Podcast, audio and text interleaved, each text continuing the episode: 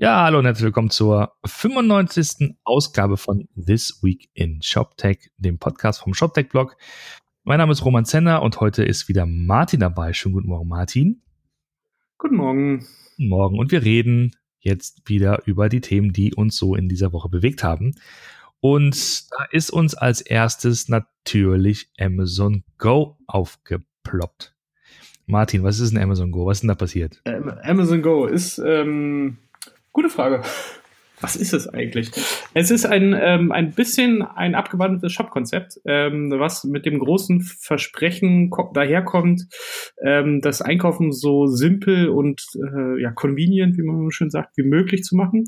Das heißt, man geht eigentlich nur noch rein, nimmt sich Sachen aus dem Regal, also, nee, Entschuldigung, man geht rein, man checkt ein, man sagt quasi, ich bin übrigens der und der Kunde. Und das geht auch nur mit einem Amazon Prime-Account natürlich. Äh, und dann geht man halt an das Regal, nimmt Sachen raus und verlässt wieder das Geschäft und das wird automatisch von dem Amazon-Account abgebucht. Die Idee dahinter ist, dass man das mittels, also nicht NFC oder RFID oder sowas nimmt, sondern dass das eigentlich primär aus dem Bereich äh, ähm, Erkennung, also Gesichtserkennung und auch äh, ähm, ja, Video-Bilderkennung laufen soll. Das heißt, dass es da unglaublich viele Kameras in diesem Laden gibt, die auf die Regale zielen und die immer genau gucken, wer sich was einsteckt und man die, die Kameras verfolgen dich quasi durch den Laden, sobald das mal mit deinem Account verbunden ist und äh, du dann Sachen einstecken kannst und dann ähm, das System auch erkennt, wenn du Sachen wieder zurücklegst und dann, wenn du halt rausgehst, dass dann einfach alles, dein Warenkorb quasi ausgecheckt wird. Hm, genau. Und das äh, kam schon vor einem Jahr. Ich kann mich so ziemlich genau erinnern, das war auch Dezember oder Januar. Ähm, Genau, Dezember 2016. Ähm, und da war es aber noch quasi erst ein interner Test in einem Amazon-eigenen, also in ihrem Headquarter drin, gab es dann quasi so ein Amazon Go, wo dann auch nur die Mitarbeiter halt rein durften. Das war dann so eine Art Beta-Test. Und jetzt gibt es den ersten richtig öffentlich zugänglichen Amazon Go, auch wieder in Seattle, aber halt auch für externe Kunden. Und der Witz ist, äh, also sie werben ja damit dafür, dass es einfach und schnell geht und dass man sich nicht anstellen muss und so weiter, aber die Schlange vor dem Laden war elendig lang, sodass du dich erstmal musst du dich erstmal quasi äh, da hinstellen und warten, bis du überhaupt rein durftest. Das heißt, die Schlange war trotzdem da, aber jetzt halt woanders. Genau. Da haben sich viele ja. drüber lustig gemacht bei Twitter. Genau, also was man ergänzen kann, ist, dass dieser Laden jetzt kein riesengroßer Supermarkt ist, sondern eher so ein kleiner, überschaubarer äh, City-Supermarkt, der, der extrem ordentlich aufgeräumt äh, wirkt. Ne? Die ganzen Regale sind sehr äh, klar strukturiert. Da gibt's auch in den Regalen wirklich Wagen, die dann checken, ob äh, du was rausgenommen hast. Ähm, und äh, ja, du kannst dann entsprechend einkaufen und also sofort rauslaufen und dann wird das alles von deinem Konto abgebucht. Da gab es auch schon so Tests, da hat jemand von der New York Times tatsächlich versucht, äh, das System zu betuppen und hat versucht, dann was rauszunehmen aus dem Regal, so schnell in die Tasche zu packen und abzuhauen, aber wurde auch erkannt. Konnte also nicht äh, was äh, stehlen aus dem, aus dem Geschäft.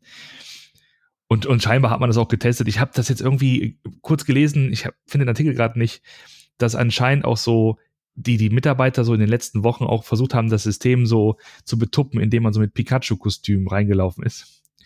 Um zu sehen, ob die Erkennung auch funktioniert. Und das hat anscheinend auch funktioniert. Also. Okay. Okay, Real-Life-Test, ja. Karneval in Köln läuft. Genau, Karneval in Köln, äh, diesmal beim Einkaufen in Seattle.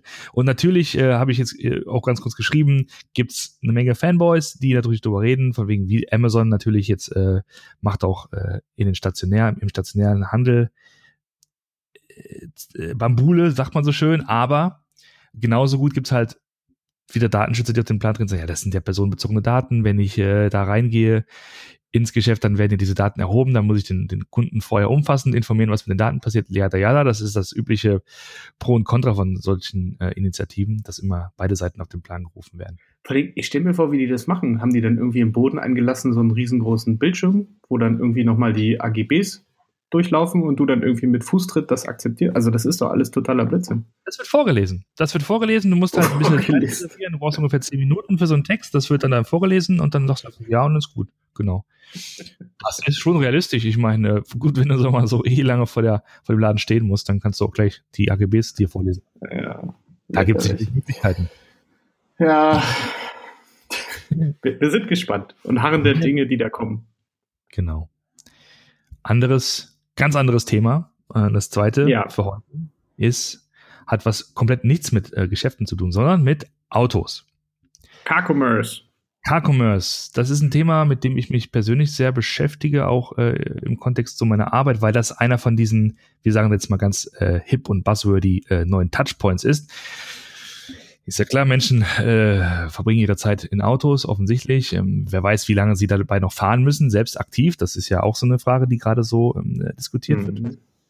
Hast du, hast du auch diese Freunde, die sagen, ich brauche keinen Führerschein mehr, weil in fünf Jahren fahren die Autos ja eh automatisch? Na, sag, ich sag mal so, ich bin jemand, der sagt, äh, wenn mein, mein Söhnchen dann fragt, hör mal, Papa, wie schaut's denn aus mit Führerschein? Sag ich, pass auf, du bist jetzt sieben, wenn du äh, sonst in dem Alter bist, dann gibt's keine Führerscheine mehr. Also ich glaube, elf Jahre, Ja, ja, also das, das ist schon eher realistisch. Wir haben halt Freunde, die sind jetzt 30 und sagen, boah, ich mache jetzt keinen Führerschein mehr. Wieso denn? Bringt doch eh nichts. nee, so, so schnell geht's dann doch nicht. Aber selbst, wenn, nicht. aber selbst wenn du einen Führerschein hast und im Auto sitzt, gibt's ja viele Leute, die bedauernswerterweise, muss ich echt sagen, jeden Tag im Auto sitzen und zur Arbeit fahren müssen. Und das äh, auch für eine recht lange Zeit oder die dann irgendwie in Urlaub fahren, einkaufen fahren, wie auch immer. Und in der Zeit kann man ja was anderes tun als ein Auto fahren. Und in dem Fall ist die Frage, kann man zum Beispiel in, während des Autofahrens was erledigen? Kann man einkaufen? Kann man was organisieren? Man kann sicherlich telefonieren, das ist ja ein alter Hut. Man kann sich navigieren lassen, das ist auch ein alter Hut. Aber kann man Mhm. aktiv Dinge, Dinge veranlassen?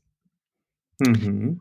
Und das Ganze fällt so ein bisschen unter dieses Thema Connected Cars und wir haben jetzt, also ich habe gerade was gefunden gestern bei Programmable Web, da geht es darum, dass Mercedes eine API für Connected Cars vorgestellt hat. Das heißt, du als Entwickler kannst hingehen und kannst für das bordeigene Mercedes-System Apps bauen auf dieser API, die sowas abfragen können wie Reifendruck, äh, Füllstand vom Tank oder, oder ähnliches. Das heißt, ich könnte jetzt, wenn ich zum Beispiel so so ein Euromaster oder ATU oder Pitstop wäre, könnte ich quasi so eine App bauen, äh, die dann den Kunden, also die kann dann der Kunde mit reinladen und dann müsste er quasi nicht den, den teuren Mercedes-Service nehmen, sondern könnte, sondern ich würde ihn vielleicht dann auch proaktiv darüber informieren, wenn denn mal zum Beispiel irgendwas gemacht werden müsste. Und was das vielleicht auch gleich kosten würde. Vielleicht mit, direkt mit Kostenvoranschlag in die E-Mail-Box oder so. Genau, genau, mit, genau mit, ähm, weiß nicht, mit Termine, für die nächste Wartung, für die Reparatur in der Werkstatt oder so.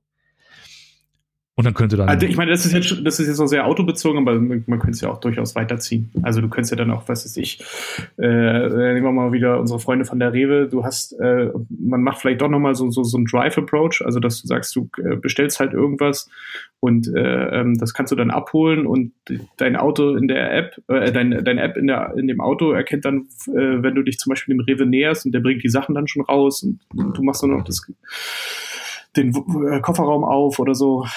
Oder, genau, Lieferung in den Kofferraum. Ist ja auch so ein Ding. ja, genau. Äh, du kannst dir andere Dinge vorstellen. Ich habe jetzt gelesen, dass äh, BMW in diesem Jahr seine ganzen Modelle mit Alexa ausstatten will. Und man kann sich ja vorstellen, was das halt bedeutet. Wenn das Ding online ist die ganze Zeit, kannst du halt wild äh, bei Amazon bestellen, während du fährst. Und indem du einfach nur sprichst. Du hast die Hände natürlich nicht frei, aber in dem Fall kannst du irgendwie doch dieses Interface nutzen und ähm, dir Dinge aussuchen, suchen, Ja. in Wagen legen und und und. Das ist eine ganz neue Ja, ganz Möglichkeiten. Genau. Deswegen, Genau, deswegen rede von, von, von Auto als, als Touchpoint. Ich hatte, ich hatte auch diesen anderen Artikel noch, ähm, wo ich leider nichts anderes zu gefunden habe, den gab es nur bei der Bild, leider Gottes, äh, dass nämlich Mini jetzt irgendwie auch drei neue Modelle irgendwie in China bringen will und dass es dort übrigens auch, ähm, äh, ja, sie nannten es digitale Ausstattungsoptionen geben wird. Das heißt, Optionen, die du über das ähm, Inca Entertainment System zukaufen kannst, zum Beispiel. Und sie hatten so als, als, als ja, große Überschrift ähm, ein, ein Euro pro Tag Sitzheizung-Nutzung. Also, also du zahlst quasi einen Euro dafür am Tag, dass du die Sitzheizung nutzen darfst. Genau. Und, und Das heißt- all so eine Späße. Das heißt, die bauen, also die, der Vorteil ist halt, die müssen halt nur noch Autos bauen mit Sitzheizung als Autovariante. Und die kann ja sozusagen auch nie genutzt werden. Die kann ja sozusagen da schlafen, bis das Auto verschrottet wird, weil sich nie jemand gefunden hat, der ein Euro bezahlt pro Tag für die Sitzheizung. Richtig. Richtig. Oder Aber- sich niemand gefunden hat, der das Ding hackt und dann die Sitzheizung einfach so freischaltet. Ich glaube, da gibt es einen extrem großen Markt. Also wenn sich das halt verbreitet, wenn das andere Hersteller auch machen, ähm, Ich, dann ich, äh, ich erinnere mich noch, als die damals das, das iPhone rausgebracht haben und dann das iPhone geroutet haben, noch ganz am Anfang. Damit ja. du dann auch andere App-Stores da drauf hattest. Hm. Und das war ja ein riesen Ding damals. Und ich kann mir das vorstellen, dass das bei Autos genauso funktioniert dann später. Ja, das, wenn, wenn man sich vorstellt, dass das jemand vielleicht ähm, wirklich so ein Standardauto rausbringt, das äh, alle Funktionen hat, ähm, ja. das mal eine riesen, eine riesen Maschine vorne drin hat, äh, extrem abgefahrene Navigation und Multimedia-System und so. Und dann, ähm, dann kauft der, kauft der Kunde das für einen richtig guten Preis, aber hat so die, die allermeisten Sachen eben nicht freigeschaltet. Ja. Und dann geht er zum Hacker seines Vertrauens und sagt so, hör mal, kannst du was machen? Und dann zahlt er ein bisschen was Geld. Und dann hat er auf einmal, im besten Fall, die voll ausgestattete Superkarre für einen, für einen schmalen Taler. Für einen schmalen Taler. Genau. Chip-Tuning neu gedacht. so ist es. Guti, du, dann sind wir ja schon durch. Ähm, andere Themen haben wir noch ein paar kleine Artikelchen, die poste ich noch da in diesen Artikel in unseren Beitrag rein. Ansonsten, äh, wie immer, gilt gerne auf iTunes liken, gerne weitererzählen, gerne mit fünf Sternen bewerten. Na, fünf, natürlich genau. mindestens fünf Sterne. Mindestens, nichts drunter. Gerne, gerne uns ansprechen, Kommentare äh, hinterlassen. Genau, ich bin heute auf der PEX, auf der Payment Exchange, da fahre ich gleich hin. Payment Exchange. Das ist hier, genau, das ist quasi hier eine äh, kleine Konferenz in Berlin, die läuft schon seit gestern, aber ich habe leider erst heute Zeit, fahre da heute hin und höre mir was, ganz viele Sachen zum Thema Payment und Zahlungsoptionen, Checkout-Optionen und so weiter an. Da werde ich sicherlich auch viel, viel schlauer dann danach Ja, sein. da wissen wir ja, was nächste Woche kann ich dann vielleicht erzählen wirst, wenn wir uns Genau, dann werde ich wahrscheinlich nächste Woche ein bisschen was zu erzählen. Sehr gut. In diesem Sinne, viel Spaß da, schönes Wochenende, allen da draußen, schönen äh, Restfreitag und schönes Wochenende und bis nächste Woche. Dito, ciao. Tschüss.